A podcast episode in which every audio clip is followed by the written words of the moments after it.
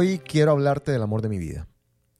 Mi última relación tenía casi todos esos ingredientes, menos por ahí uno, que la hacían el escenario perfecto, novelesco. Todos celebraban vernos juntos, la gente, menos por ahí dos o tres, eran honestamente feliz por nuestra historia, por el presente y, por qué no, por el futuro. Pero como toda relación, comenzaron a romperse hilos, se complicaba algo acá, algo allá. Al final, en silencio, derrotado, Escuchaba decir frases como, ya es muy tarde, ya para qué, no vale la pena. Yo sabía que las mujeres, de 6 a 12 meses antes de comunicarlo, ya se salieron de la relación. Pero la historia, lo supuestamente vivido, lo supuestamente especial, único, descalificaba cualquier comparación y similitud con el resto de las relaciones. Eso pensaba yo. Yo quería escuchar, ¿qué hacemos para arreglar esto? ¿Qué tenemos que sacrificar? Sacrifiquemos, hagamos, trabajemos, busquemos ayuda. Un email bastó entonces para acabarlo todo. Un email, después de tanto. Ni siquiera un mensaje de voz o una llamada. Lo ideal hubiese sido un cara a cara, pero terminó siendo un email. Con la noticia llegaron los corre-corre, obviamente a destiempo. ¿Qué hago? ¿Cómo lo hago? Preguntas que por allí me tenía que haber hecho 365 días antes. Quizás menos, pero mucho antes. Entonces, en situaciones extremas, se recurre a soluciones extremas. Un lunes de marzo, con los ojos menos borrosos, con menos sueño, compré un anillo y un pasaje. El viernes de esa misma semana, devolví el anillo y perdí el pasaje. Lluvia Analizaba esto del amor con maestría. Ella me escuchó decir alguna vez, el amor de mi vida, refiriéndome a otra persona. Se sonrió y me dijo, tú seguro piensas que todas las que han tenido algo mínimamente significativo contigo fueron el amor de tu vida. Y Lluvia no se equivocaba, era verdad. Yo había antes pensado que Gretchen era el amor de mi vida. Y ella ni llegó a amarme. A María Elena le pregunté si me amaba y me dijo que me adoraba y que ese sentimiento iba por encima del amor, que era más. Después nos enteramos que solo me quería. Y así fueron pasando relaciones tras relaciones, promesas rotas, sensaciones que se iban perdiendo, otras que iban reemplazando las que ya estaban. Y después que cada relación se acaba, comenzamos de manera inmediata a hacer un listado de razones para justificar el por qué ese supuesto ser de luz, de otra dimensión, que nos despertó sentimientos antes jamás vividos, que con solo hablarnos nos erizó todos los vellos de la piel, que nos robó el suspiro, el sueño, de repente se convierte en absolutamente nada. Y hasta logramos despreciarlos. Los menos humanos se fastidian por su voz, por su llanto, por sus súplicas, por sus intentos, obviamente vanos, de querer recuperar todo aquello que se sintió. Los más humanos hacen lo mismo pero lo esconden de manera fantástica y le dan tintes shakirescos. Lo amaré toda la vida. Siempre va a ser especial para mí. Él es sagrado. Es lo mismo. Maquillado, pero es lo mismo. Son pocos los que se vuelven a enamorar de quien se desenamoraron. Y quizás no porque no puedan, a veces porque no quieren. El famoso break o tiempo que se daban ante los novios servía para ver si se extrañaban, para que cada cual buscara respuestas a preguntas que no se podían hacer estando juntos, para que se evaluara el peso de la relación. Ese break ya parece no existir más. Cuando terminas una relación, tratamos a las otras personas igual que a las anteriores, con un par de grados más o menos de diferencia. Los sentimientos del ex no importan.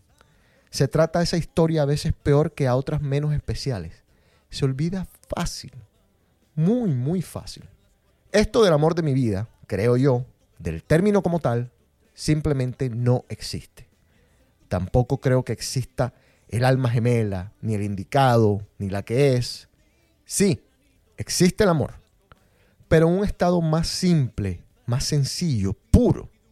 Esa necesidad de querer elevar todas las relaciones a un nivel superior son las que terminan dañándonos tanto.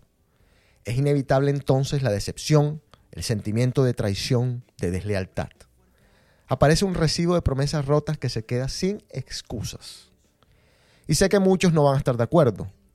incluso los afortunados que tienen a su lado a la misma mujer u hombre hace 30 años, en algún momento llegaron a amar a alguien más y pensaron, ¿por qué no? Que ese era el amor de su vida.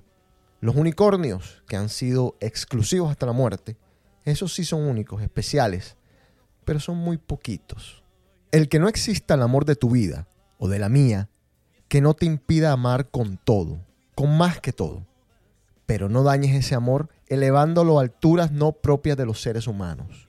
La vida no son las doce sombras de Grey, ni la película Diario de una Pasión. Al amor de mi vida, a ese que no existe, le pido que cuando aparezca simplemente me ame, que no me eleve, que se quede acá, en la sencillez de la tierra, para entendernos mejor, para no decepcionarla, para poder comunicarnos con las mismas palabras y entendernos mejor. Y que sepa que yo tampoco soy el amor de su vida, pero que puedo amarla toda la vida. Esto es The Cave, yo soy DJC, bienvenidos. Welcome to The Cave, the podcast. Unique, controversial, sex, sports, politics, music, gossip, and so much more. I love it. It's awesome. With your host, I'm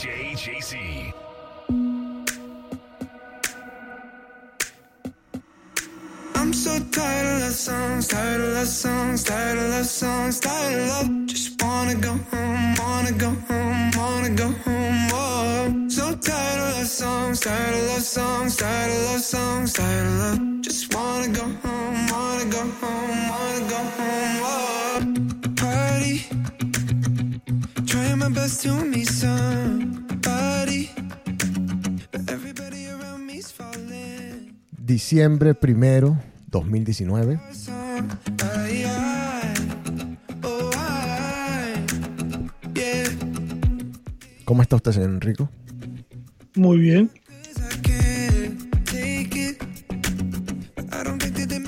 ¿Qué canción tan bárbara, por favor?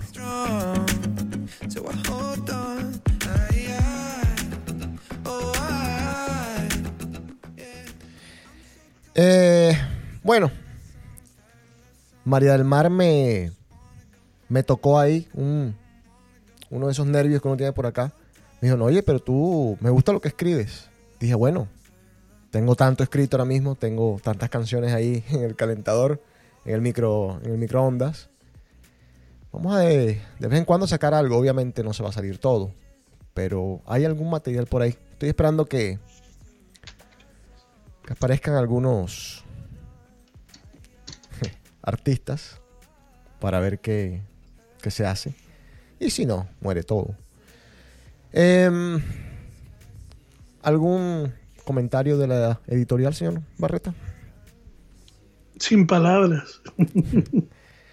Em, ¿Tú crees que existe el amor de tu vida? O, el, No.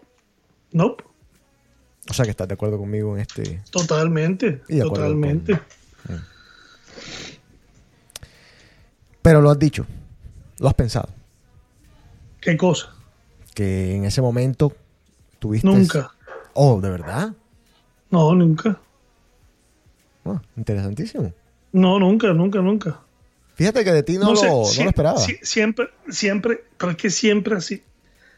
Yo no sé si tarde o temprano siempre las personas se terminan mostrando de una manera que todo el mundo a mi alrededor se da cuenta de que no es.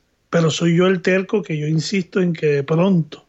Pero después termino, termino dándome cuenta que no es. Pero sí te entiendo. Ahora te pregunto, eh, con esto que me acabas de decir, me estás diciendo que tú nunca tuviste una relación ni cercana a ser una relación, digamos, aceptable o buena o con un futuro promisorio. Y a mí no me parece así porque yo te conozco relaciones bastante largas. Entonces me, me sorprende bastante esto que estás diciendo.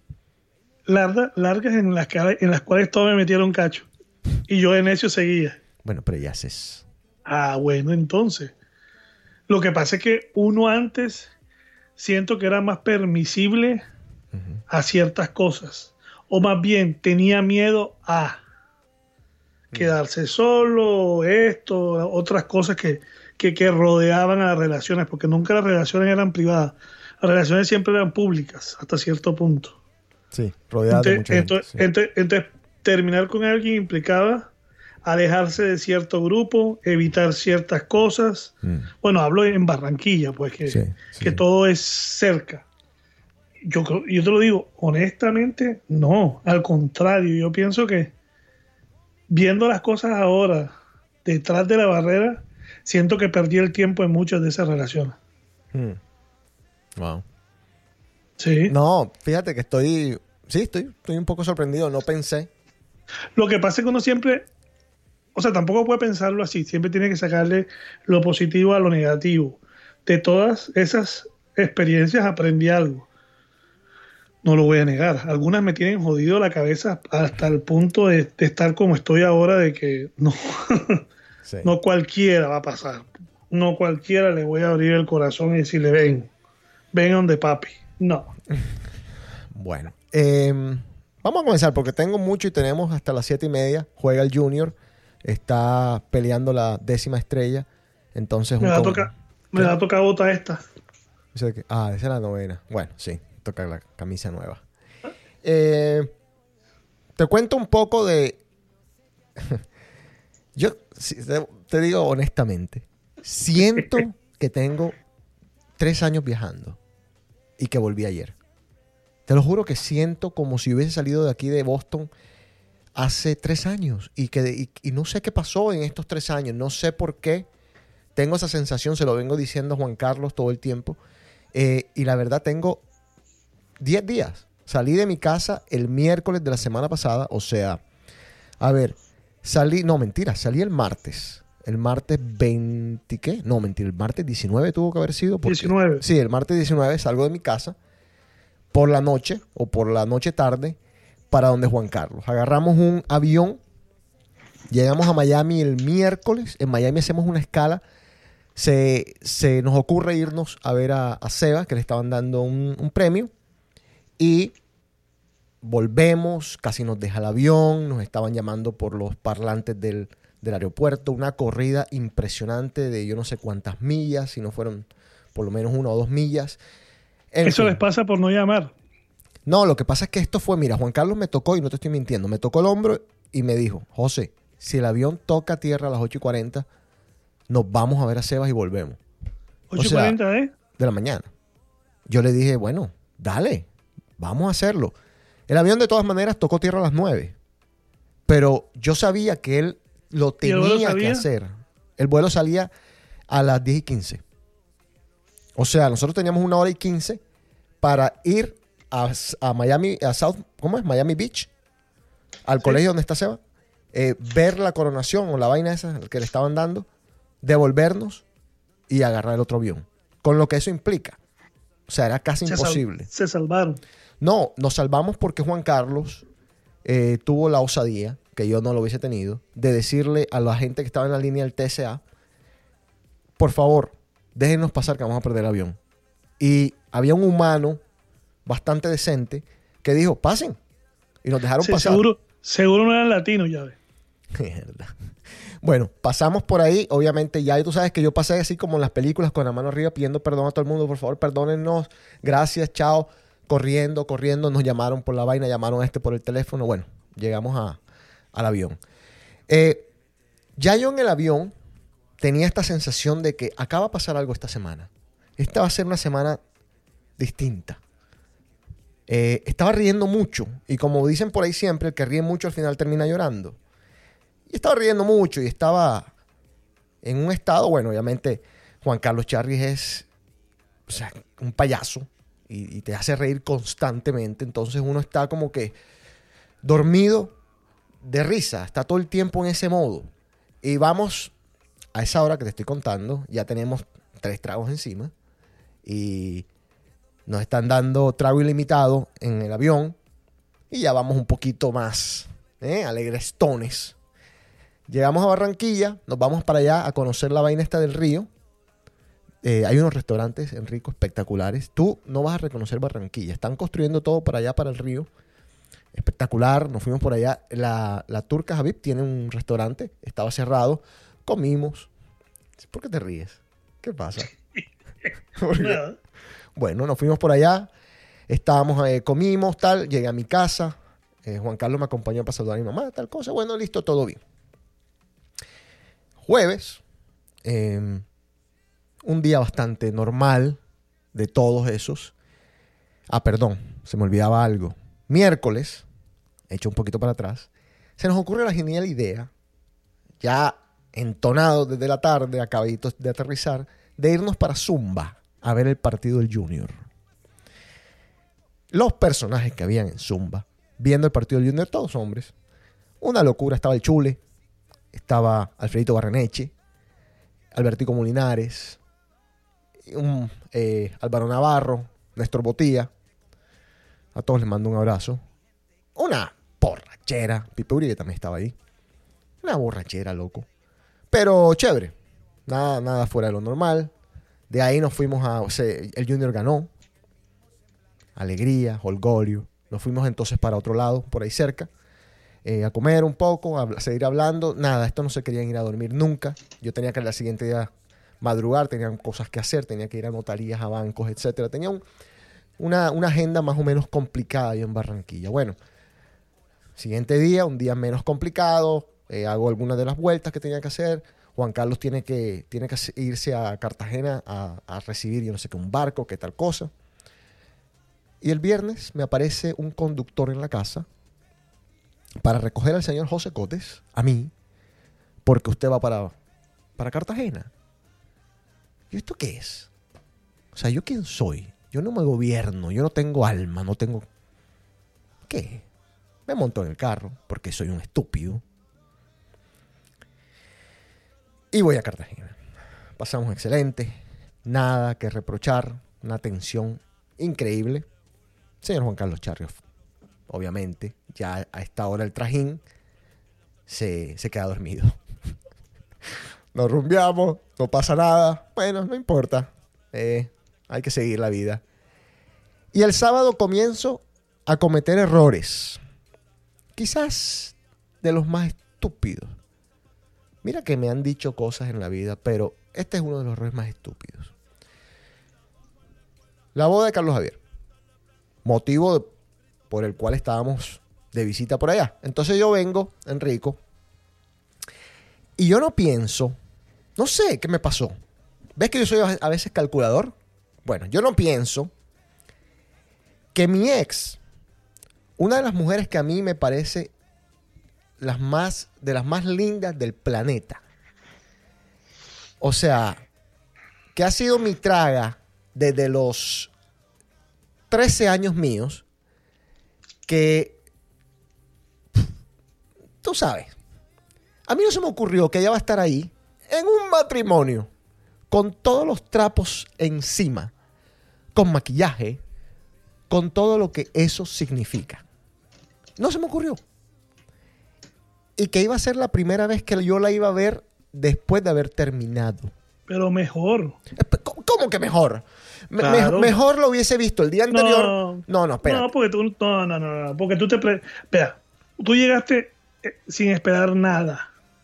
Fuiste tranquilo. Cuando uno va con la vaina, mierda, la tengo que ver. Y mierda, iba hasta acá. Y mierda, iba acá. Marica, comenzaste mal. Ya entraste con el pie izquierdo bien entrado. Tú entraste tranquilo. Que te que, que, que la viste allá, pero tú entraste tranquilo. Pero yo entré con el pie izquierdo de todas maneras tranquilo. No, es que, es que mi tranquilidad no me preocupaba. Era volverla a ver, en, o sea, en un matrimonio, sobre todo en un matrimonio, que se celebra el amor de dos personas. Se celebra, se celebra el amor de dos personas. La gente El está-. No. Oh, bueno. Que se celebra el amor de dos personas, que la gente está bailando, que están...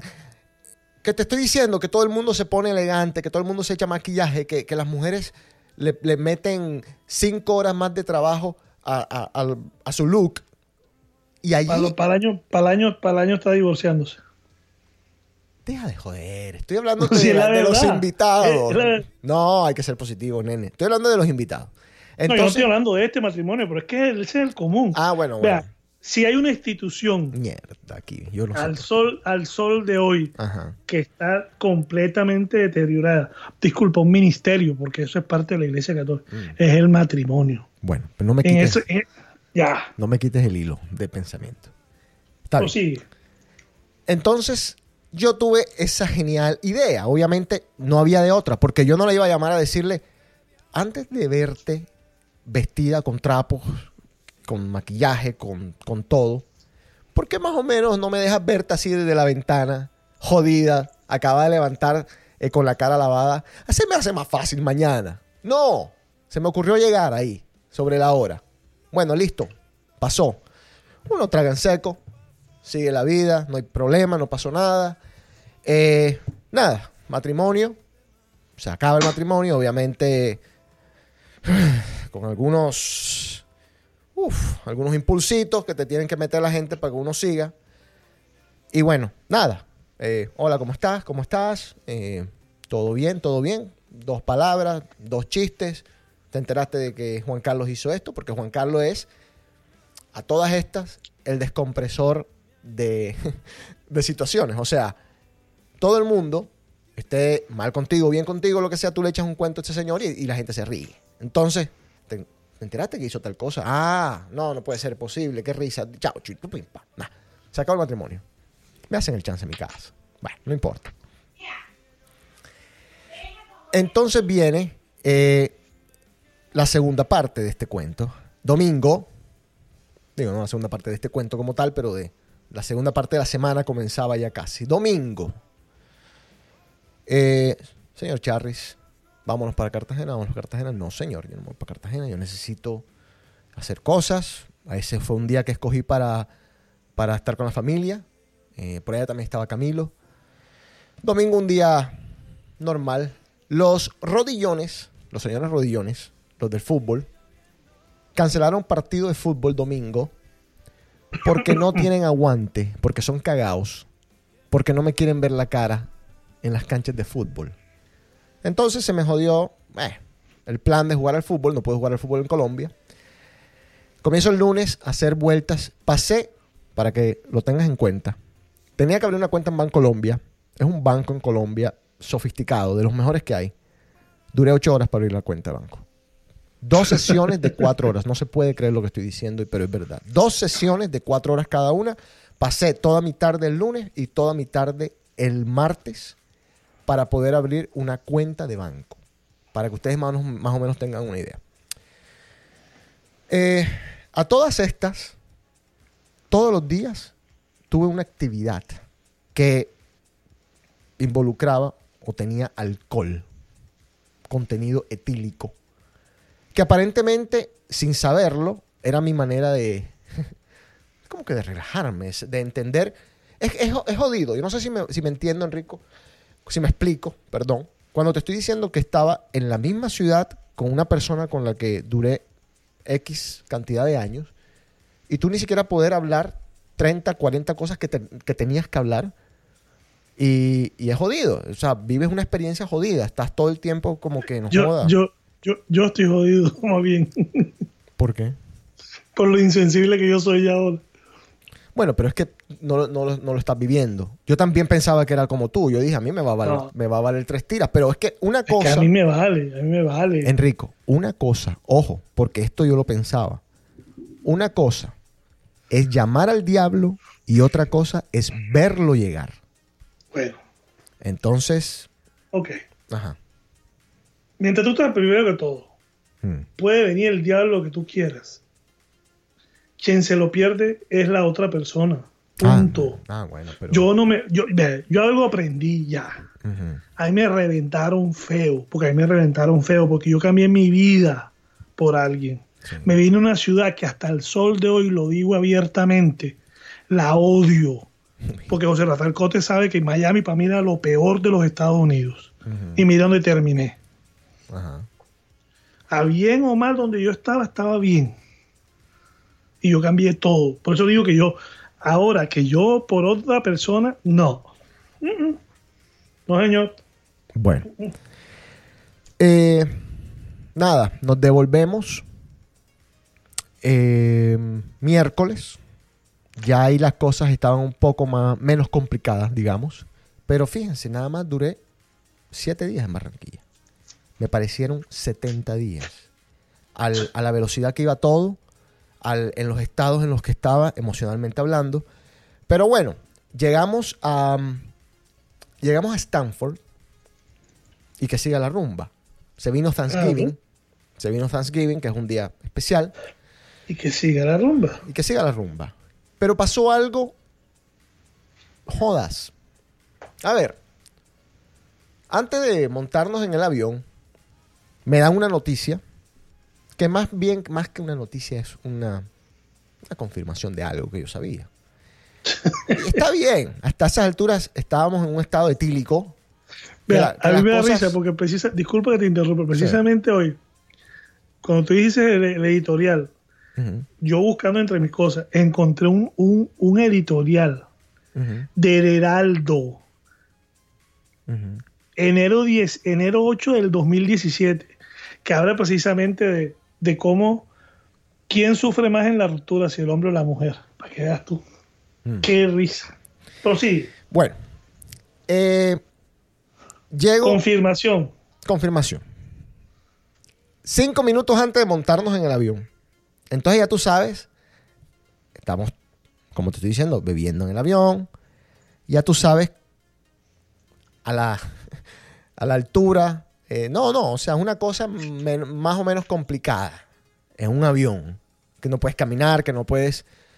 Que tienes que, que explicar algo que no lo puedes explicar de manera como lo quisieras explicar porque no lo puedes gritar. Que te toca susurrar. Bueno, ya, listo, no importa. Llegamos a Stanford. Llegamos primero a. Pasamos a recoger a- a- al Checo, a Sebas. Llegamos entonces después a Stanford. Y en Stanford, eh, lo que te digo yo, Thanksgiving y tal. Y aparece la niña Tulia. La, la niña Tulia es la chismosa del barrio. la niña Tulia es la que siempre está buscándole algo a un post en Instagram, algo a un story, a un mensaje, algo que, que de pronto ve en la televisión una propaganda de Ford y cree que el carro se lo están tirando en la cara a ella. Y la niña Tulia, Poderes de investigación. no, la niña Tulia genera en mí una cascada de cosas porque yo estaba hablando de una cosa y ella pensó que yo estaba hablando de otra. Y me molestó mucho la niña Tulia en ese momento. ¿Ya? No voy a decir que es la niña Tulia. Debería, pero no voy a decirlo. El punto es que ahí comienza la espiral. ¿Ya? Comienzan las cosas a, a coger otro tipo de vuelo. Y ahí me di cuenta de muchas cosas. Eh, me di cuenta que, gracias a Dios, eh, porque Dios, pues, grande a la, a la larga, la niña Tulia no apareció una semana antes, sino una semana después. Gracias a Dios fui con Juan Carlos, porque no joda, como te digo yo, si no te ríes con él, estás, estás frito. Entonces fue una experiencia bastante cargada emocionalmente, eh, muy, muy cargada. Ah, vi, a- los pelados, por ejemplo, que no los veía eh, hace ya bastante tiempo. Estuve comiendo con ellos, eh, pasándola bacano, pero eso también te, te genera un poco de, de dolor, tú sabes, te genera, joda, eh, me, me refiero a, a los hijos. ¿viste? Entonces te genera un poquito también de dolor el saber que, bueno, que ya no es lo mismo, que ya no es, no, no es la familia, que no es ese núcleo que se tenía antes. Es casi, como digo yo, es casi que un divorcio. Es un divorcio. Bueno, sin los papeles, sin, Es. sin- Es. Es que el matrimonio es una puta carta. Más nada. Qué lindo. ¿no? Que al contrario, es que es la verdad. Al contrario, mucha gente está mejor sin esa carta. Conozco así de gente que han vivido 10, 12 años y después les sale lo- tienen hijos y les sale la locura de, ay, vamos a casarnos para reconocerlo frente a Dios. Ok, yo entiendo esa parte, pero apenas firman un papelito, fuácata, empiezan los problemas. Yo no sé qué es, por eso mm, matrimonio se acabó ya, ya no existe. Unión libre para todo el mundo. Bueno, eh, nada, como te digo yo, sí, sí fue, fue una semana bastante, bastante cargada. Y entonces comienzan a pasar otras, otro tipo de cosas. Me voy en un plan super X con Juan Carlos a una barra en Stanford.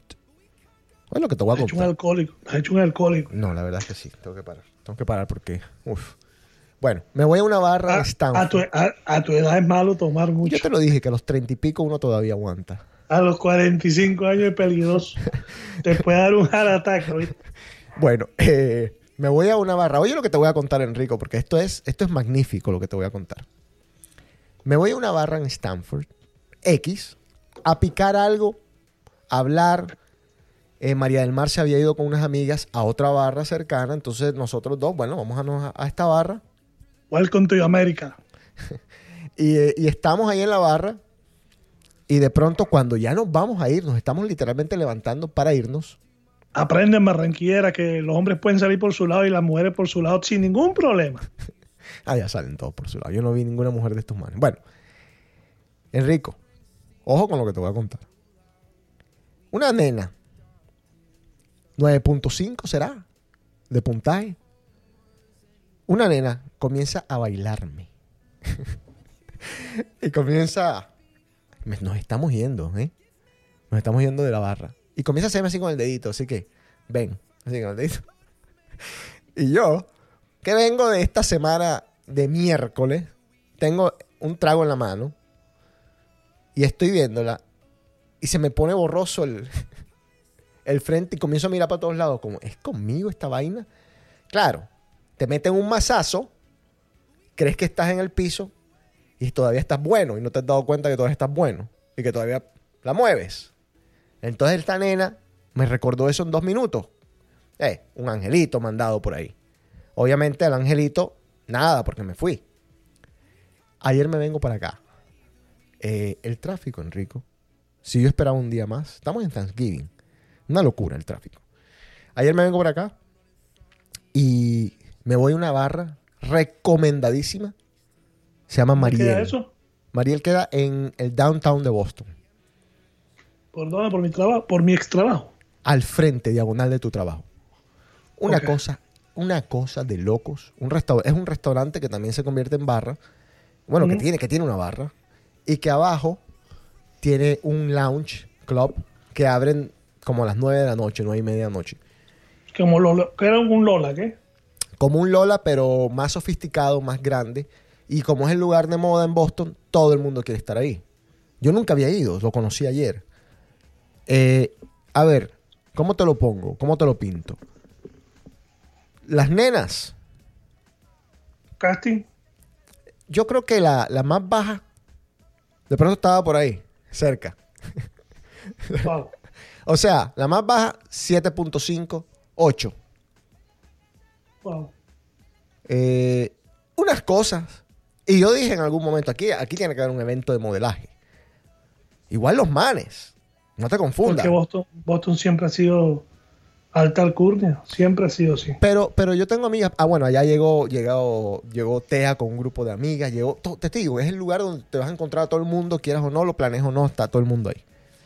Y, y ella me estaba diciendo, no, que aquí, ¿por qué? Porque hay gente que tiene mentalidad, no, que no hay, no hay tantos manes que estén buenos, que tal cosa, que guay, yo, no- yo no sé. O sea, a mí me parecía, no sé en qué hueco estaba, que, que todo el mundo en ese lugar era no modelos, obviamente, pero tú sabes, Miami es otra cosa. Miami, Enrico, está lleno de, de gente muy linda.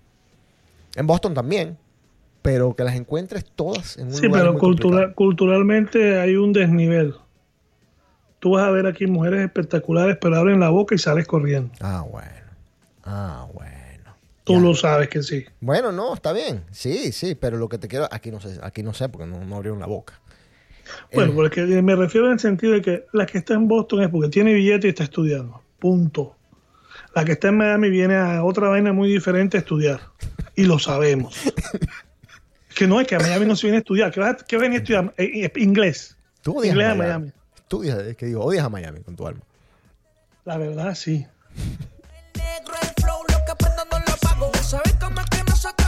Le metemos, la rajamos, te rompemos y nos pagamos. Y entonces, baila hasta que salga el sol, baila hasta que salga el sol.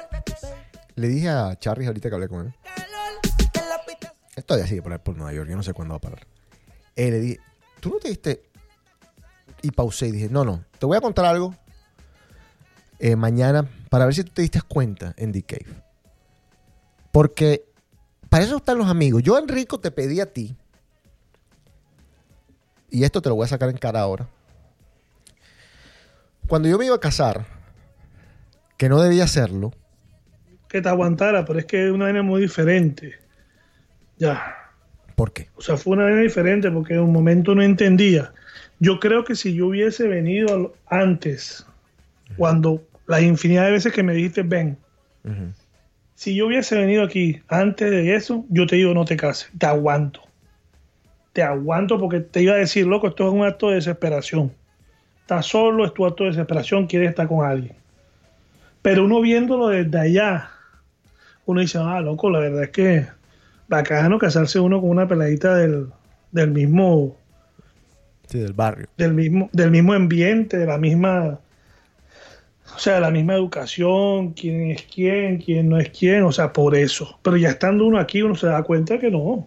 Fue un acto de desesperación de la soledad. Pero yo te pedí, yo te pedí de todas maneras a ti, estando en el carro, antes de la caminata nupcial, yo te pedí, Enrico, no me dejes entrar. Pues si tú no estás seguro, ¿para qué, para qué entraste entonces?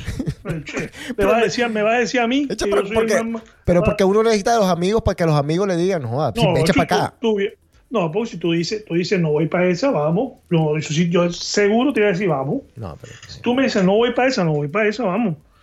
Yo siempre lo he dicho, casarse es meterse en camisa de 11 varas.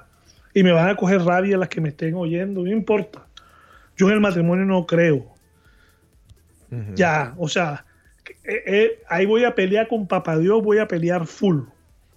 Porque en, ese, en esa parte del catolicismo no la comparto. Ya, ¿por qué? Porque por desgracia, apenas tú te casas, empiezan los problemas. Cuando ya hay un compromiso, empiezan los problemas. La gente de hoy, llámese generación X, generación Z, no cree en eso, no es como los papás de uno. Los papás de uno se, crea- se, se criaron, se que, el matrimonio era hasta la muerte. No importa, mamaban cacho, lo que sea. Hoy en día no. Hoy en día lo que no sirve, te chaquetean. Por eso aquí los abogados de divorcio están tapados en plata. Porque aquí, es que aquí, aquí es sencillo. No sirve, chao, fuera. Y a las dos semanas ya están con otro. Nosotros tenemos un amigo que, ah, uy, tenemos un amigo que se ha casado y me dijo a mí, felizmente casado y divorciado cuatro veces, va para la quinta, eh, en Colombia. Ayer hablé, no voy a dar nombres porque este fue un problema que tuvo, disculpe que te interrumpe. Yo, yo lo que no entiendo es, te has casado cuatro veces y te vas a gastar una quinta. ¿Para qué? no sé, eh, la pregunta hasta allá no la llevé, pero sí, sí, ti- tienes razón. No, pues que yo sé, eso es parte también de la, de la cultura de la sociedad en Colombia. En Colombia siempre te van a ver mal que tú vivas con una pelada y Sí. que no estés casado. Sí, hay que ver qué tipo de mujeres con las que se ha casado, si son chiquitas, eh, todas esas cuestiones, que si no, no la dejan salir de la casa y todas esas cuestiones.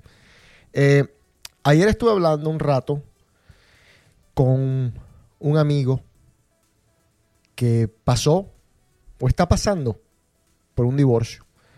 No puedo nada, no puedo decir nada de nombres porque este, este tema tomó cierta relevancia en redes porque los personajes son conocidos. Figuras públicas. Sí. Uno de ellos más que el otro. Uno de, uno de esos personajes es más conocido que el otro. Y estuve hablando media hora. No había hablado de este caso de, de que pasaron ciertas cosas. Les voy a contar algo, pero voy a buscar el significado de la palabra que él me mencionó. Que es algo que me dejó pensando muchísimo. Y una de las excusas mm, digo, tú sabes que siempre al final de las relaciones hay excusas. Una de las excusas que se están, o que él está usando, o que se está usando, para entender la debacle de ese feliz matrimonio. Déjame, No me digas que se acabó el amor porque esa no te la voy a creer. ya te voy a decir.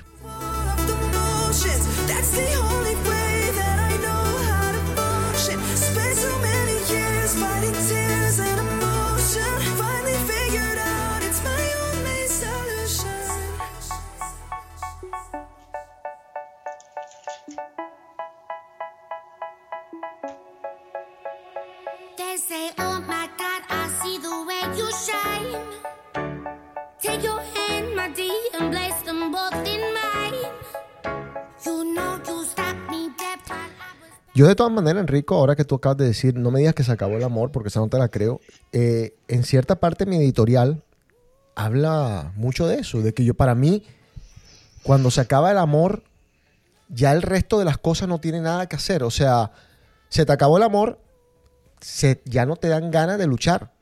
O sea, ya simplemente decides que, Pero bueno, ya que se pero acabe. Te digo algo, te digo algo. Y se, le, y espera. se le pone el, el- el rótulo de inercia. O sea, estamos por inercia en esta relación. O más bien, se te acabó el amor y no tienes ganas de empujar la ruedita, de meterle trabajo, de hacer absolutamente todo lo posible por salvar la relación. Yo creo que lo que tú estás diciendo, eso de que se acabó el amor, es, eh, es, eh, es de hecho bastante válido. Si no tú me- creo en eso. pero, pero Enrico, si tú me estás diciendo a mí, o sea, si yo te Que digo... tú me digas a mí, Ajá. no, que tú me digas a mí se te acabó la admiración, te lo respeto. Porque cuando tú dejas de admirar a alguien, Sí. cuando ya tú no la ves con los ojos de que este man es un berraco, ya. El amor nunca ha existido. Tú siempre admiras a la persona, te sientes cómoda con la persona, quieres estar con la persona. Pregúntale a tu mamá, pregúntale a tu papá si todavía se quieren. Ya eso no. La época de los viejos es diferente a la de nosotros. La, la- la época de los viejos, el amor, el amor era- estaba enfocado en el respeto, la dedicación, Sí, hijos, lo que hacían lo que fuera. Lo que fuera. sí. Porque tú cuando te casas con alguien aceptas a la persona tal cual como es, guste o no te guste. Si no, no te cases. Nadie cambia a nadie, nadie. Uno mejora, pero sigue siendo el que es. Entonces por eso digo yo, a mí se contigo se acabó el amor. No, si tú nunca me has querido. Nada, te aburriste, te, te cansaste de la monotonía, viste algo que, que- que- que te mostró un camino diferente, algo, y dije, ¿sabes qué? Ya, eh, se me acabó, ya no te quiero. Por Dios. Bueno, eh, respetable tu opinión.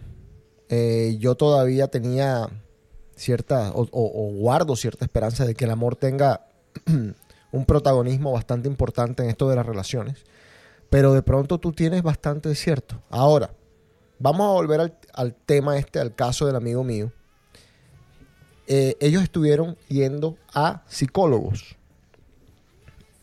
que es otra cosa totalmente distinta a nosotros dos aquí hablar M. La- no, o sea, pareja, de pareja. Sí. Y según me cuenta, el problema está en el narcisismo. Claro, Espérate un momentito. No, no, no. no me- egoísmo. espérate. Es que siempre es así. Mm. Uno de los dos, uno de los dos, Ajá. casi siempre el que se le acaba el amor, piensa más en él y se da cuenta, no, pero yo para qué sigo estancado con este man. Si hay otra persona que me está mostrando otra cosa diferente, yo me merezco otra cosa diferente. Ahora te la mereces. Ahora es que te la mereces. Cuando estabas con él no te la merecía.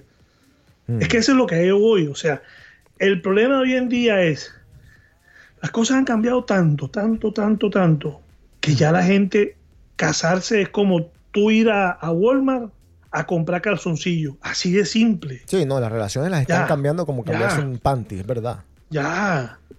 La gente ya llega un momento en que no le importa. Me da risa, como tú dices, no voy a decir nombres. Muchas pelas con las que hablé y tuve discusiones. ¿Por qué? Porque Enrico, este está solo, sí, y no estás casado, no. Este, me insinuaron. ¿No será que eres del otro equipo? Gay. Y yo, ¿pero por qué? Porque no me he casado. Entonces es más bonito no haberse casado, haber tenido hijos y tener que separarte. Eh, eh, o, sea, O sea, es, es más sí. bonito eso que ser gay, o supuestamente, o porque no estás casado. O sea, ¿qué? ¿Por qué? Porque ya es la moda.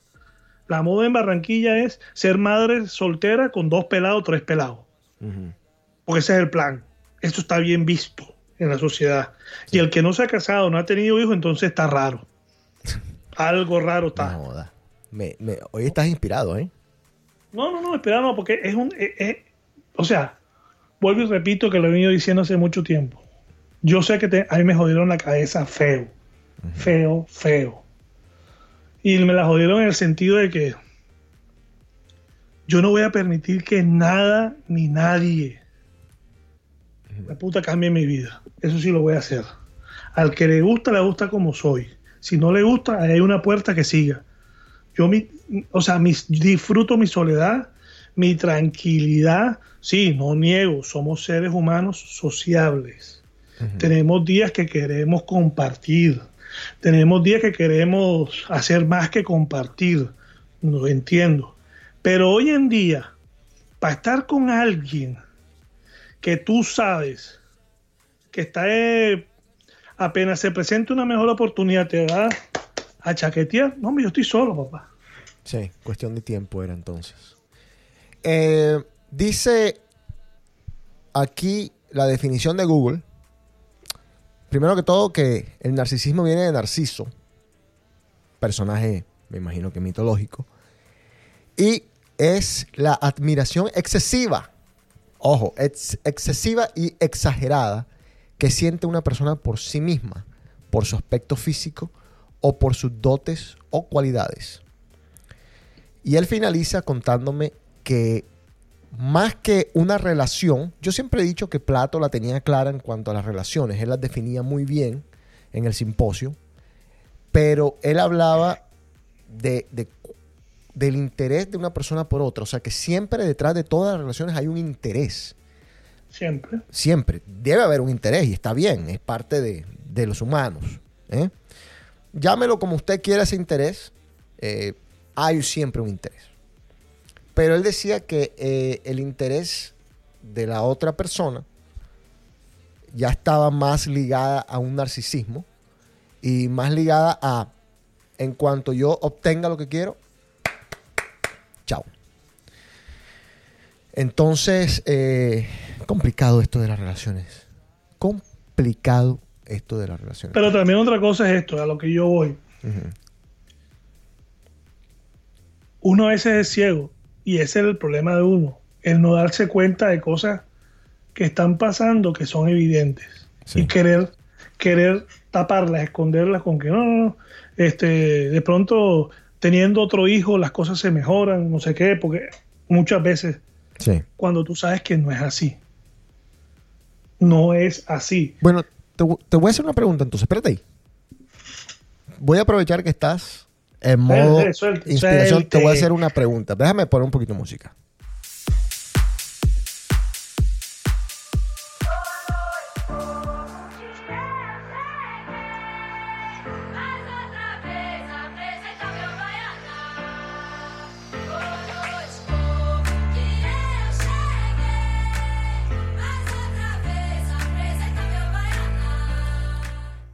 Yo creo que uno de los, de los daños más grandes que nos han hecho y que no fue adrede, es un, es un daño de la, de la circunstancia o, producido por las circunstancias, más bien, es este de que nosotros fuimos, nos criamos, como estaba diciendo Enrico, en una sociedad donde el matrimonio eh, tenía que llevarse hasta, las, hasta el último minuto, casi por obligación. O sea, mi papá y mi mamá tenían que durar hasta el día que se muriera uno de los dos. Igual que los papás de Enrico, y, y así sucesivamente.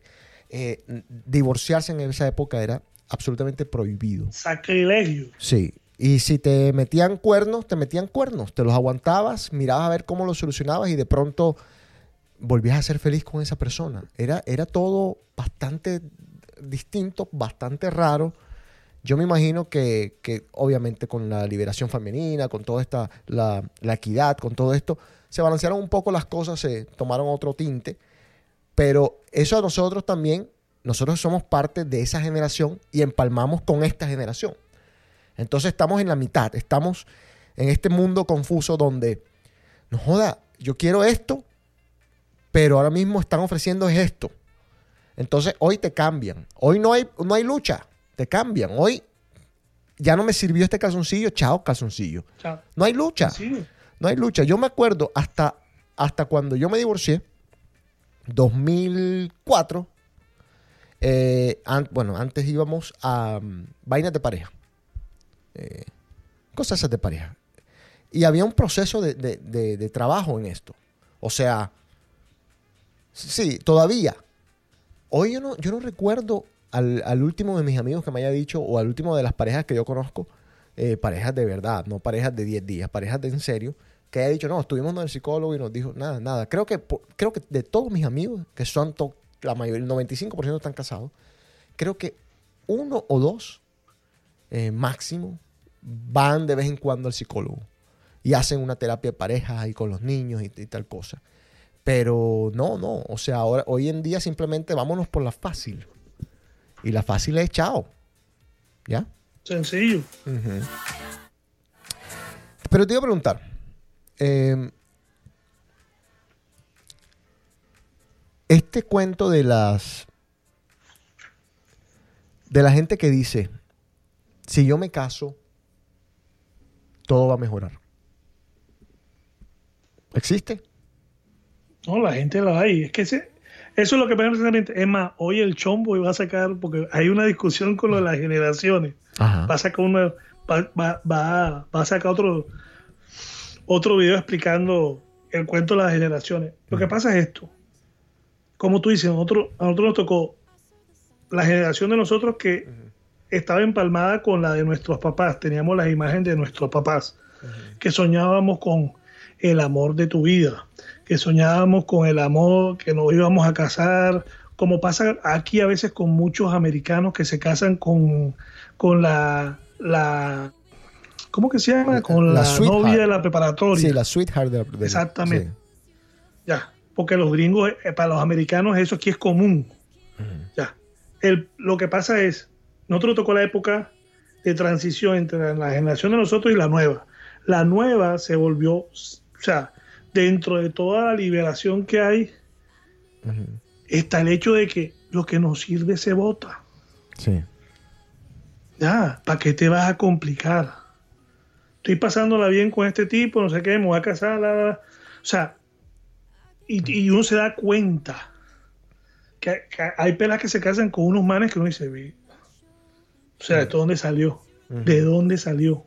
Sí. Pero donde se, donde se les acaba la admiración, salen por una puerta y se acabó, chao, no ha pasado nada. Enrico. La vida continúa. Esto de la, de la admiración que tú estás diciendo, eh, ¿tú, ¿tú crees que a ti te han dejado porque te han dejado admirar?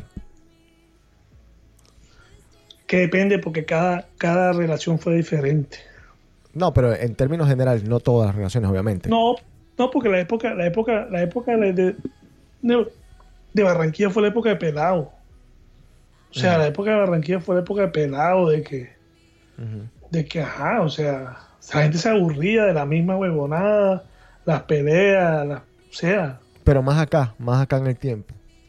Te han, Acá, dejado, bueno. te han dejado admirar. ¿Y, y, y por qué razón te han dejado admirar? es que a mí nunca me admiraron. No jodas. Eso sí lo tengo claro. No, yo lo tengo claro. Pero ¿cómo así? Yo Entonces- hasta entonces el por- sol de hoy. yo- pero no, ¿por no, qué una mira, persona yo sale hasta- con alguien que yo no hasta admira? no, yo hasta el sol de hoy yo te digo una cosa. Yo hasta el sol de hoy lo digo. Y no voy- lástima no puedo decir nombres. Pero si algo estoy 100% Dime, dime, la, dime la primera letra. Tú sabes cuál fue, la que por la razón por la que estoy aquí en Miami. A mí Ah, jamás ya, ya, me quiso. Jamás me quisieron. En mí encontraron la posibilidad de cumplir una fantasía que ella tenía. ¿La cual era? tener su propio apartamento, vivir una vida, la vida que no alcanzó a vivir con el novio que la trajo aquí. Eso a mí nadie me lo quita la cabeza, No jodas. ¿ya? Sí. Porque con el tiempo, o sea, co- o sea, con el tiempo, cuando uno, como tú dices, uno siempre se entera de las cosas después. De pronto tú las ves y las sientes, porque uno, uno siente. Sí. que uno es marica y se las traga, es otro cuento. Porque si tú me dices a mí que yo me merezco lo que me pasó, sí, me lo merezco porque yo nunca le puse un tate quieto. Pero. O sea, a mí, ya. Ah, dale, sí, sí.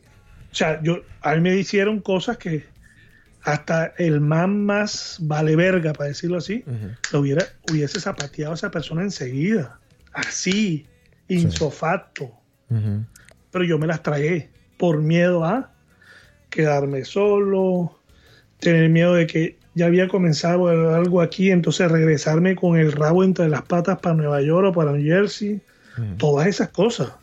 Porque si las circunstancias hubiesen sido diferentes en New Jersey, yo de pronto de cara dura, yo me regreso. Sí. No hubiese hecho, pero yo sabía que yo tenía puertas cerradas completamente allá. Y yo irme solo, aventurarme, no, porque me- no tenía los huevos. Porque eso me pasa ahora, yo mañana cojo un bus y me voy. Cojo un, un, En Greyhound. no hombre, cojo un camioncito, monto mis motetes y fuera, arranque. Sí. O sea, me voy. O sea, te usaron. Porque yo lo estoy, so- eso 100%. O sea, nunca te 100%. quiso, nunca te amó, nunca, No. nunca sintió nada. No. Pero ¿cómo es esto? No, no, te lo juro y te lo estoy preguntando en serio desde el Es más, completo es desconocimiento. más, ¿Cómo es esto una posible? Vez, una vez, una vez ella me lo llegó a decir que nosotros éramos roommates, los novios. Así literal. ¿Bajo qué contexto? O sea, pero, pero a ver, a ver, vamos a parar un momentico porque es que roommate- estoy... roommates con derecho a. Está bien, está bien. Eh, lo que pasa es que yo la parte que no entiendo es cuándo ella se da cuenta que son roomies, porque es que al principio tuvo que haber había una existía una ¿Cuál? química, algo que los moviera, que sexualmente tú le, hablaras al oído y, y casi que se mojara. Eh, tuvo que haber eso, eso que, que obviamente Al se, perdió. hubo, o- todo- como todo escobita nueva. Toda escoba como nueva bien. escobita. Estamos. Pero cuando, cuando yo me vengo acá y acá empiezan los problemas. ¿Qué problemas? Yo supuestamente iba a vivir en la casa de la prima de mi mamá y la prima de mi mamá me cierra las puertas a mí. Claro. Yo quedo en el aire. ¿Qué, me toca hacer? Meterme a- al rancho de ella. Mudarme, tener que sacar un... ¿Cómo que se llama? Lo donde tú guardas las cosas. Un U-Haul. Bueno, una- un cuartico de Sí, eso para guardar tus cosas. Porque en el cuarto de ella no había abasto. Ya. O sea, no había... ¿Sí me entiendes? Entonces yo me meto a vivir donde ella. Mm. fuera que me meto ahí donde ella, yo no tenía trabajo porque todos los, entre comillas, que me prometieron aquí cosas en Miami, cuando llegué yo a Miami, todo el mundo se desapareció. Ya. Entonces quedo en el aire sin trabajo y a buscar trabajo. O Pero cuando tú la conociste, ¿tú cómo la conociste a ella? Cuéntame más o menos esa Eh, historia. me, me la presentaron, me la presentaron. en un lugar, en un bar. No, me la presentaron por... Yo la conocía de Barranquilla porque ella ha sido, Ay, Dios santo, aquí viene la parte. ella ya ha sido novia de un personaje que, Pero que ahora acá. tenemos, que te- ahora tenemos en común. Acá, pero esto, esto es 90-210, Melrose Place. Aquí todo el mundo con todo el mundo, me tienen podrido. Más o menos. Ella fue novia de, de un personaje que, que ahora apareció. Mm, ya, ¿Tú sabes a quién me refiero? sí me imagino. No quiero ni... se, se me atranganta el pan aquí que tengo de... Bueno, ellos, ellos, ellos, eh, cuando la época que él se mantenía, ¿te acuerdas? Él se mantenía un Renault allá. Ujú. Él llegó a la casa de Luchi. Porque era, era, era más o menos con Luchi. Y yo la conocía a ellos, sabía quién era ella. Y estuvieron su cuento raro. Ya. Entonces, ¿te acuerdas de la hermana de Monchizabá? Sí. Bueno, yo me encuentro con la hermana de Monchizabá. Para esa época yo estaba viviendo con Juan Carlos En New Jersey. en Newark, New Jersey. La gente debe estar más perdida, pero bueno, sigamos, dale. Entonces, yo estoy viviendo con Juan Carlos Ajá. y me la encuentro a, a Mary Sabá. Me, yo tuve mi cuento con Mary en la época de... Claro. Entonces traté como que de morbosear y todo, pero me pusieron el tate quieto porque ella está casada felizmente con tres hijos. Ya. Entonces, dentro de la vaina que ella me para, me dice, este, yo te puedo presentar a una amiga que acaba de terminar con el novio Oh, y está soltera. Mm. Mira, a ver, yo te yo dije, bueno, dale, dale mi información y que... ¿Sí me entiendes? Sí. personaje era ese. Y nosotros empezamos a hablar. Pa, pa, pa. O sea, yo estando solo acá, ella estaba recién terminada, todavía estaba dolida, Pero estaba aquí en Miami. Ya. estaba en Miami. Ah, ok. Ajá. Entonces, ajá. Este, eh, la hermana de Monchi no iba a dar malas referencias mías. O sea, Claro, claro. y entonces yo vengo a Miami. Ella va a pasar año nuevo en Miami. Y cuando ella va a pasar año nuevo en Miami, eh, en Nueva York, marica, yo le tiro, yo tiro la casa por los. Por la ventana. Todo. Marica, ella, ella recibió el 31 de diciembre parqueado enfrente de la Estatua de Libertad en la Bahía. Ahí te lo digo. O sea, estamos hablando de un tiquete que se agota, que Ajá. por sí se agota porque todo el mundo quiere, Sí. y eran casi 400 dólares por persona. Ya. Ahí en la bahía, al lado de, donde prenden los juegos de recibir el año. Sí. En la bahía prende enfrente a la Estatua de la Libertad. Entonces, toda esa película, ella como que la, uff, Este es el man. Este, este- me, me va, voy todos los días a estar en una estatua de libertad al frente. Entonces, ella llega un momento en que me dice, yo para Nueva York no puedo coger, o te vienes para acá, o, o mejor dejemos todo así. Ya. Y yo, tú sabes que yo, este lo loquito que soy, Arranca tú enseguida. sabes, tú sabes que yo, ¿cómo soy? ¿Cómo era? caminando se fue. Cogí, me fui. Cogí motete y arranqué. Que tanto eso. Qué bárbaro. o sea, dentro de mis errores, toda mi ropa de invierno la perdí. Toda me la robaron. Ujú. Porque yo la dejé en New Jersey, toda me la robaron. Bueno, entonces, eh, tengo un par de conclusiones. Aquí estaba anotando algunas cositas. Tengo un par de conclusiones. Eh, la deslumbraste, no fue primera vez que pasó. Y ella pensó que la vida iba a ser así siempre contigo. Sí, pero ok, pero ella sabe, si, o sea, ella sabe primero, o sea, Que no el problema también es esto, ella se, ven- se vendió de una manera muy diferente, porque es una persona muy diferente como amiga que como novia. Ella se, o sea, ella es la pelada que de pronto como amiga, tú le pides un favor, te lo va a hacer. Si de verdad son amigos, ya. Pero como novia, cuando ella empezó a darse cuenta de que tenía que sacrificar algo a ella, por Mm. dar por dármelo a mí, ahí es donde empezaron los choques. Y es donde tú te das cuenta que tú dices, esto no va, Narcisismo. esto no va. El problema es que este pecho había dejado todo tirado en Nueva York por venirse por ella. Ya. Entonces había cierta obligación, entre comillas. Había. O sea, tampoco lo puedo... Pero llegó un momento en que yo me acuerdo que ella me dice, eh, necesito mi espacio Esto, a, sea, a- los cuántos meses ustedes están juntos? al mes. Al- no, no, ah, que yo me vengo y estoy viviendo con ella. sí, sí, sí, sí, claro. Entonces ella me dice, no, que necesito mi espacio. Pero a ver, Enrico, una pregunta aquí de conceptos. Ah, Tú estabas viviendo con ella, ¿cuánto tenían ustedes de conocidos? Le- de verdad de conocidos. No me estés echando el cuento de cuando la conociste por allá en la época de, de- de allá de Barranquilla. No, de verdad de Cinco meses. conocidos. Cinco meses Cinco estaban meses. viviendo juntos, pero es que también era un error, Enrico. Bueno, yo sé.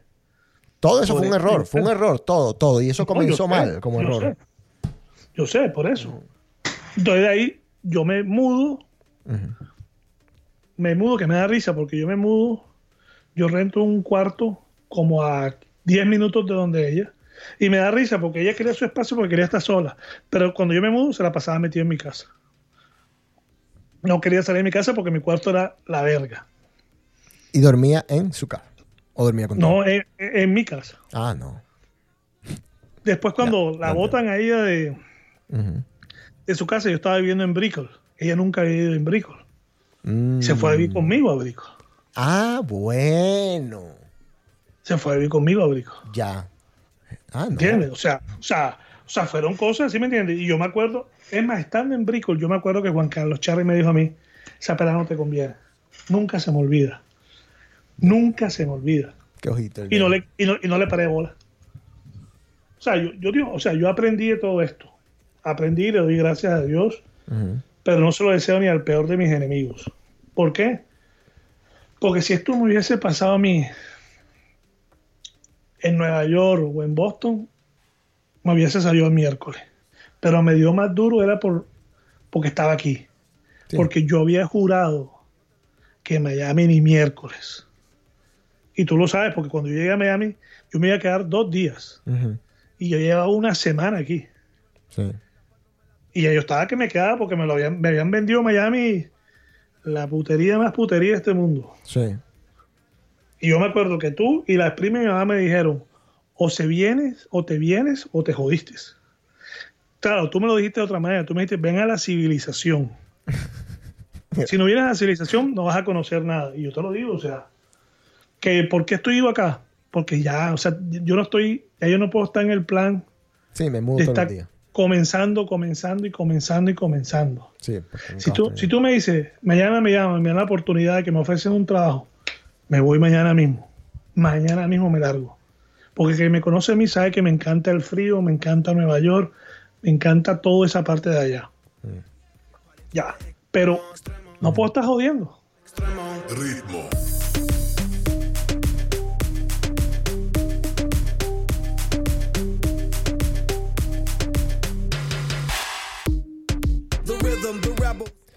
Una pregunta, otra pregunta técnica acerca de tu relación. Mira qué, qué lindo que nos hemos enfocado en esta relación que yo no, yo no, no conocía tantos detalles.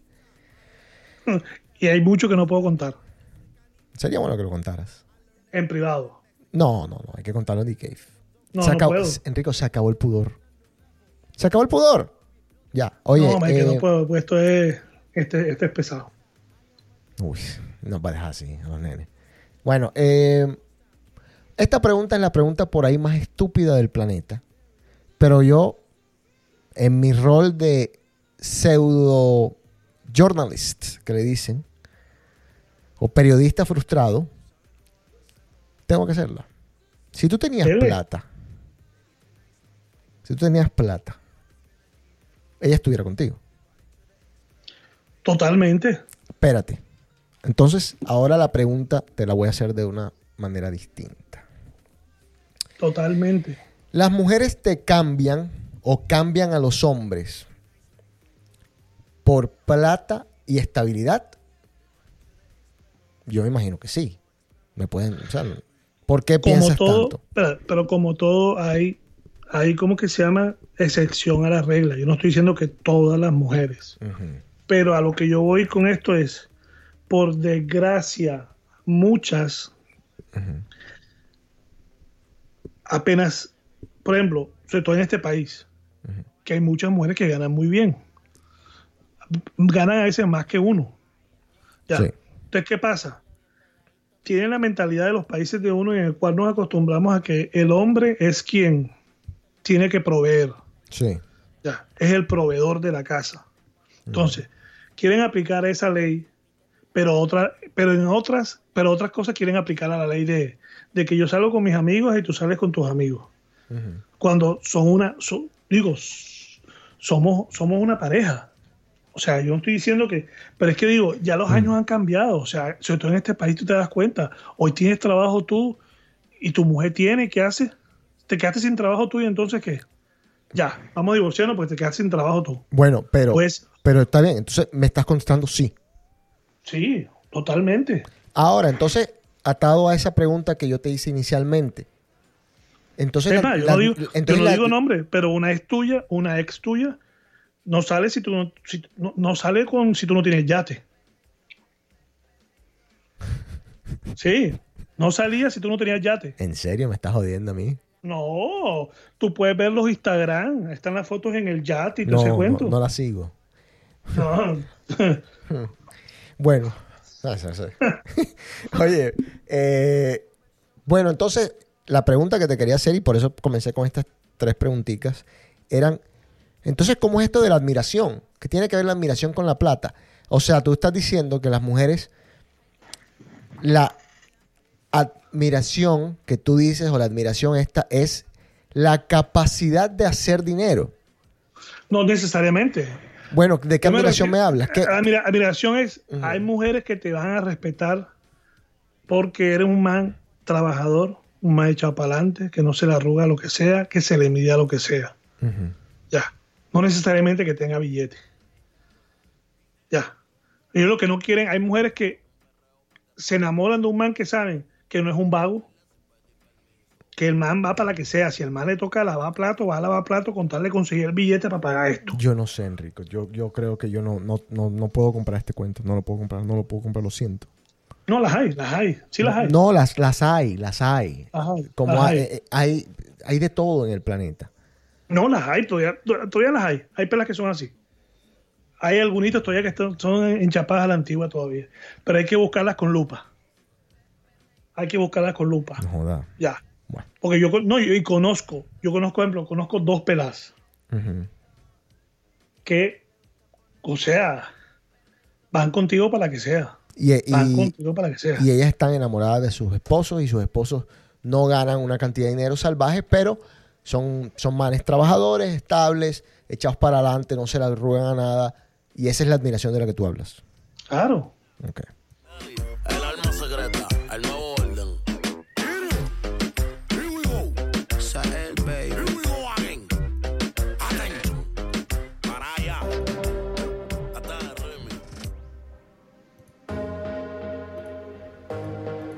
Medusa. Medusa, Sí,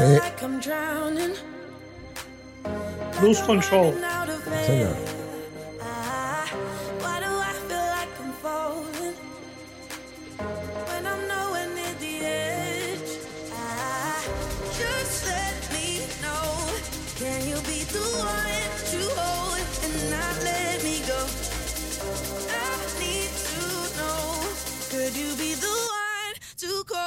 When I lose control? I need your love. I need your love. I need your love. I need your love.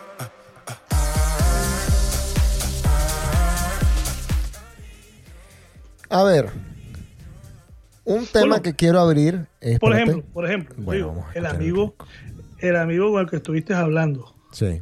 pa- parte de la bajada de la admiración de ella es que este man se volvió vaguinchi. Vamos a ser honestos. ¿Tú quieres hablar? No, está bien, no, tira, tira todo. No, es que es la verdad. Es la verdad. Es la verdad. Es la verdad. Sí. Loco, tú conoces a alguien siendo echado para adelante, trabajador, ta, ta, ta. Porque en un principio yo puedo meter las manos al fuego por esa persona, que esa persona le daba duro cuando estaba allá. Llegas aquí y ves que tu pareja está, Haciendo más plata y tal, y está, está todo en bien. el alto, entonces yo me dedico y que cuidar los hijos. Deje de la sinvergüenzura, loco. Dejen la sinvergüenzura. Ya. Porque eso no es así. Usted tiene que seguir siendo el que es. Si su mujer gana más, mejor. Yo trabajo por otro. Sigo trabajando lo mío para tener más.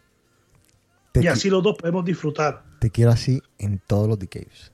Así, es más, te lo así. puedo apostar, te lo puedo apostar. Si Oh. tuviera la oportunidad de entrevistar a esa persona, yo creo que si se atrevería a hablar, una cosa que lo diría es, le perdí la admiración a ese hombre. Te lo puedo apostar.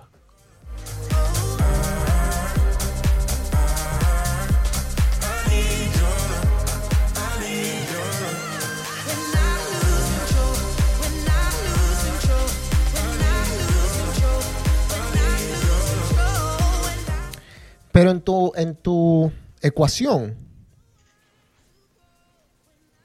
eh, yo sé que el amor no es una ciencia, es, es absolutamente subjetivo, pero en tu ecuación, si yo como ingeniero pongo, a ver, escribo, estoy escribiendo acá, admiración es igual a amor. Ujú. Más par de cositas más. Ahí pongo X, pongo Y. Cuando a mí me dejan en mis relaciones personales sin cambiar mucho mis situaciones puntuales, trabajo, eh, familia, mm, plata, entonces me, me dejan porque, aguanta. ¿por qué? Porque me volví Pero es que la- ¿qué? pero no, no, no el problema. El problema, espérate. El problema del caso tuyo es sencillo y es distancia. El ser humano necesita contacto. Necesita ver a la persona, necesita tocarla, sentirla, olerla. Así sea hasta para pelear. Pero tú viste que yo te Entonces, dije... ¿qué pasa? Sí, pero es que llega un momento en que yo, en ese aspecto yo lo digo, o sea, llega un momento en que, porque me pasó a mí, y eso que no, pero cuando tú peleas, es tan aburrido pelear cuando no tienes a la persona al frente, Sí. porque es, jodido y ya está, y si tú tienes la razón, más jodido todavía, porque la otra persona te cuelga y te jodiste, y te tienes que mamar la rabia. Por lo menos si la tienes al frente, se lo dice y ahí verás, unos hablar, lo que sea. Entonces, ya eso es diferente. Yo, yo te puedo apostar que no te han dejado de admirar, ni te han dejado. Lo que pasa es que la distancia fue, fue llega un momento en que va bajando, va bajando los decibeles, lo va bajando. Va bajando los decibeles y entonces, ¿qué pasa? Después se sientan y entonces empiezan a ver lo- las posibilidades que hay, porque por desgracia ese es el problema de nosotros, del ser humano, en pensar en el futuro, cuando tenemos que pensar es en el presente porque tú no sabes mañana qué va a pasar. Tú no sabes si tú mañana no te levantaste más. Esa es la maldita situación que tenemos todos, empezar en el futuro. Vive el presente. Pero hay gente que se Vive- quiere, hay gente que se quiere sentir vivos Y esa- eso significa cualquier cosa en la cabeza de cualquier persona. Hay gente que, que se siente vivo tirándose un paracaídas, hay otros que se siente vivo con una relación que, que nada más te hable y te toque ponerte un cótex.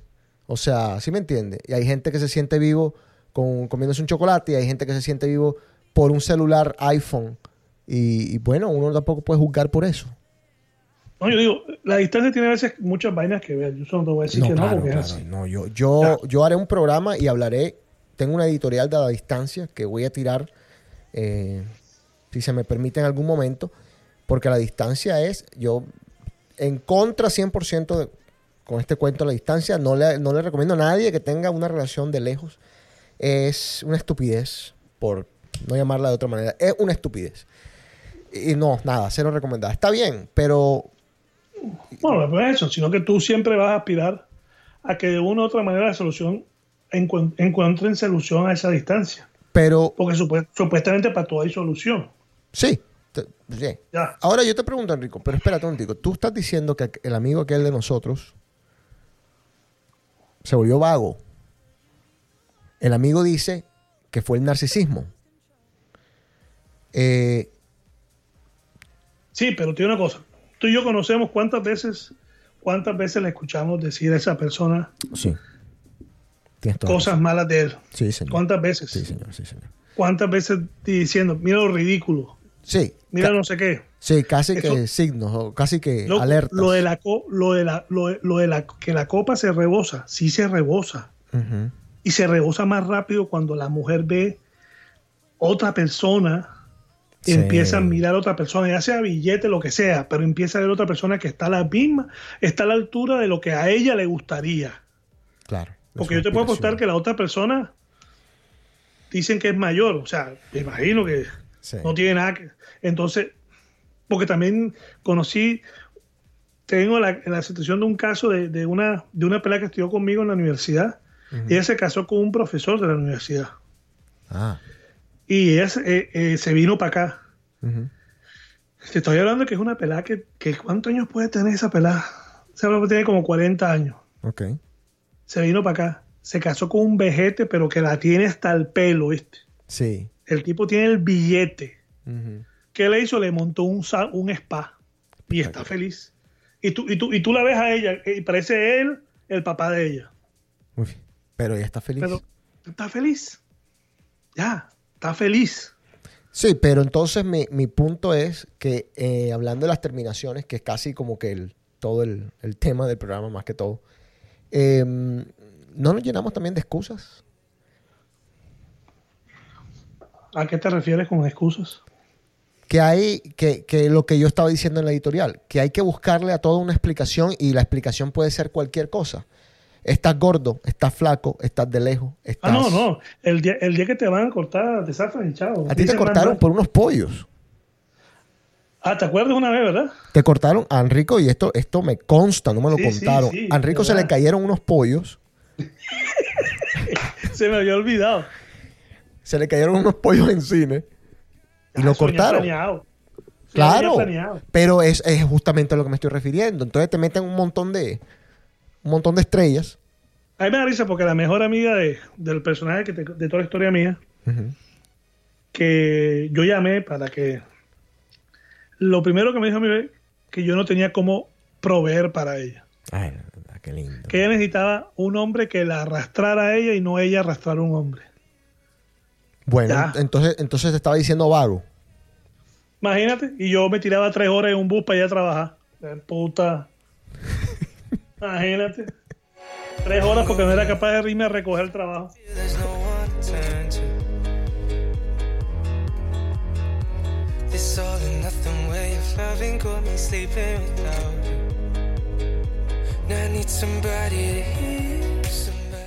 A las amigas que nos escuchan, voy a tocar un tema que me, me pidieron por ahí, los fuckboys. Yo recuerdo que medio lo tocamos en un programa en DK hace algunos años, Estoy buscando una. pero ya se los, se los, ya se los apunté, Yo- lo tengo, se los tengo prometido, vamos a tocar este tema, ¿ok? Yo viajo tranquilo. no tienen que pagar el pasaje.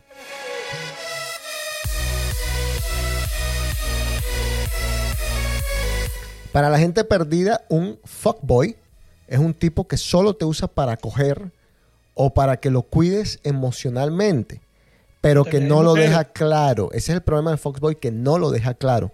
Se aprovecha de ti porque puede y porque está en una posición de poder.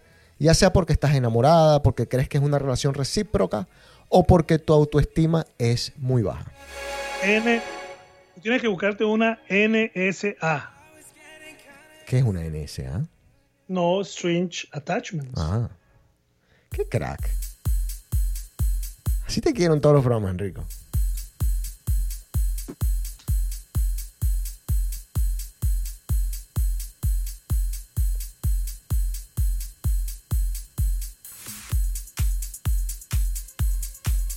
Bueno, ya casito va a comenzar el partido.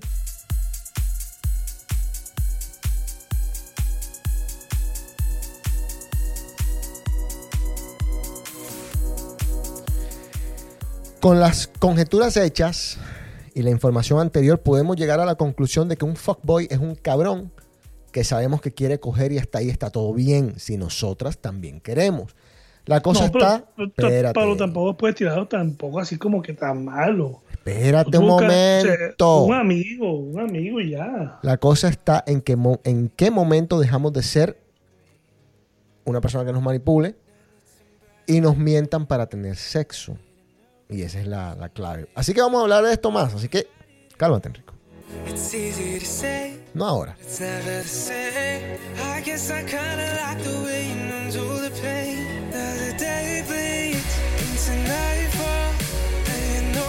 Y yo no sabía que hay una diferencia importante entre un fuckboy y un fuck buddy. El primero, el fuckboy, quiere satisfacer su ego, no solo de manera sexual, sino también de manera afectiva. Así que esto lo vamos a tocar. Y él dice, o sea, un experto.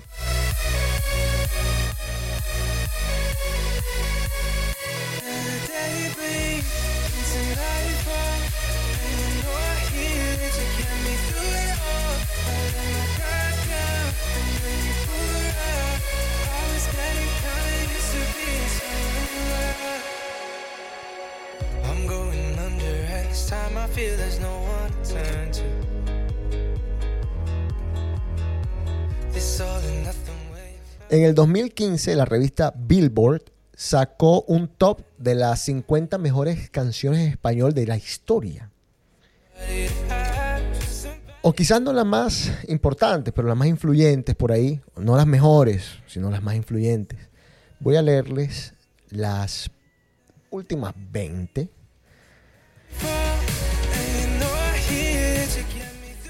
Veinteava, Juan Gabriel con esa canción fabulosa que se llama Querida, una canción espectacular, romantizonga. 19, Joan Sebastián con Secreto de Amor, también una canción espectacular. 18, Juan Luis Guerra con Burbujas de Amor.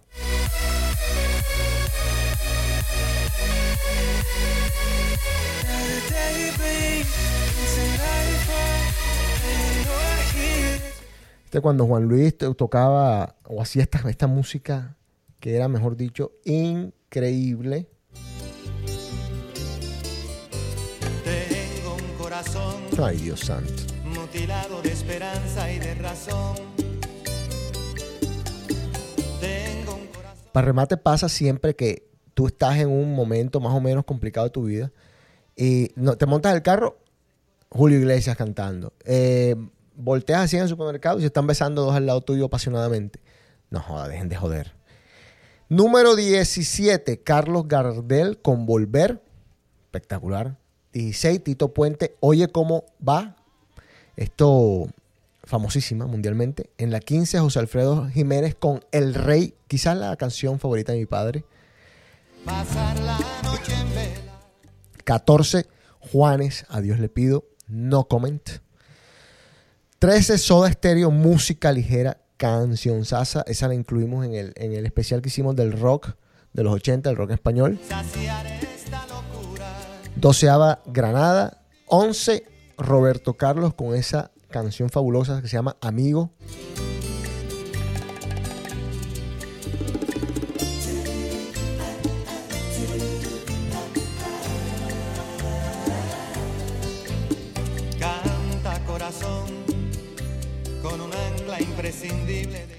Roberto Carlos, eh, cantante que por ahí estuvo hace poco, un crack de la música.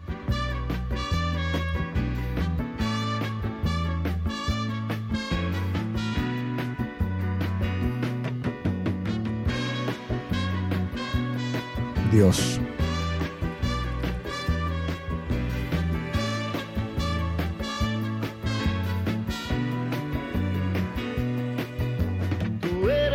Hermano del alma, realmente el amigo. Décima Romeo Santos, Aventura, con esa canción que se llama Obsesión, estuvo full pegada. Número 9, la canción que para mí, que para mí comenzó, por lo menos en los Estados Unidos, la revolución del reggaetón, que es La gasolina de Daddy Yankee. Respeto y cariño. Número 8, Somos novios de Armando Manzanero. Momentos. No cambiaste por fuertes que fueran los vientos. Armando Manzanero hacía, decía A y a la gente se le salía una lágrima.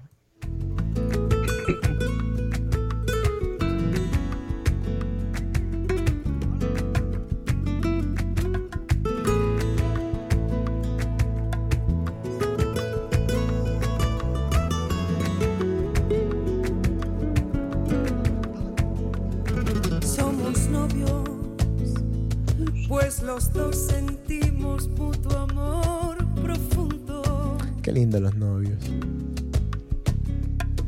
Y con eso Toca la batería. ya ganamos lo más grande de este mundo. Nos amamos. Espectacular. Eh, siete, Pedro Navaja, Rubén Blades, una canción que suena en lugares donde ponen música en inglés, en español, en francés, en italiano, conocidísima, eh, un icono del de la salsa.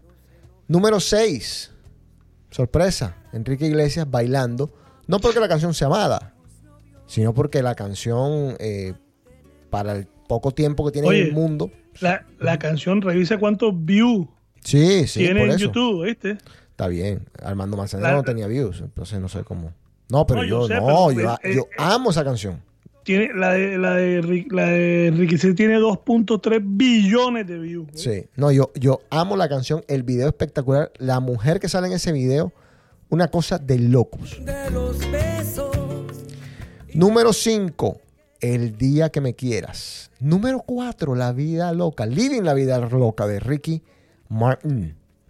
Número 3, Bésame mucho. Las canciones en las que no doy la persona o no doy el título es porque seguramente fueron eh, varias versiones de distintos, de distintos artistas.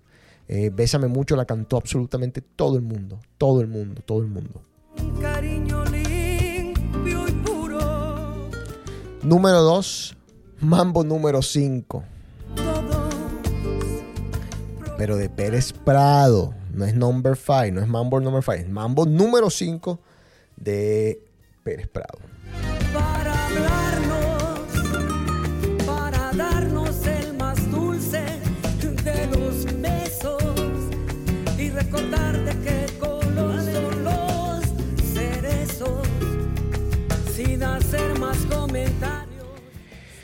Y. Ya Juan Carlos está pegado. No, no puede ser posible que esté pegado. pegado. ¿Por- ¿Cómo va a estar pegado? No, no puede estar pegado, no puede estar pegado. Está en un tren ahorita. Bueno, Eh. estoy diciendo que te está viendo el partido de Junior del estadio, está gritando y que hueputa, vamos, Junior. Número 1, Esta tarde vi llover. Otra canción que la cantaron muchos. Sale Junior. ¿Ya? Esta tarde vi llover, vi gente correr y no estabas tú. Bueno, vamos al partido. Enrico, eh, algo que se te queda, algo. No, lo dijiste hoy todo, Uh, pero. No, no, no, no, todavía hay más tela para cortar ya. Bueno, listo. Eh, nada, a todo el mundo muchas gracias. Se les quiere. Eh, gracias siempre por la sintonía. Ya me están llegando mensajes, bacanísimo. Espero que sigan mandando mensajes. Ya saben, djc.com eh, y las redes sociales. Enrico es Evarreta74. Yo soy J-O-S-E-C-O-T-E-S. Eh, escriban, comenten, cuenten. Eh, me gusta bastante escuchar de ustedes. Ustedes saben que, bueno, los que han escrito yo les respondo lo más rápido posible. La semana pasada les cuento que no, no, no casi que ni teléfono tenía. Así que nada, paz, amor. Se les quiere. Enrico, despídete. Chao. El otoño mi llegar.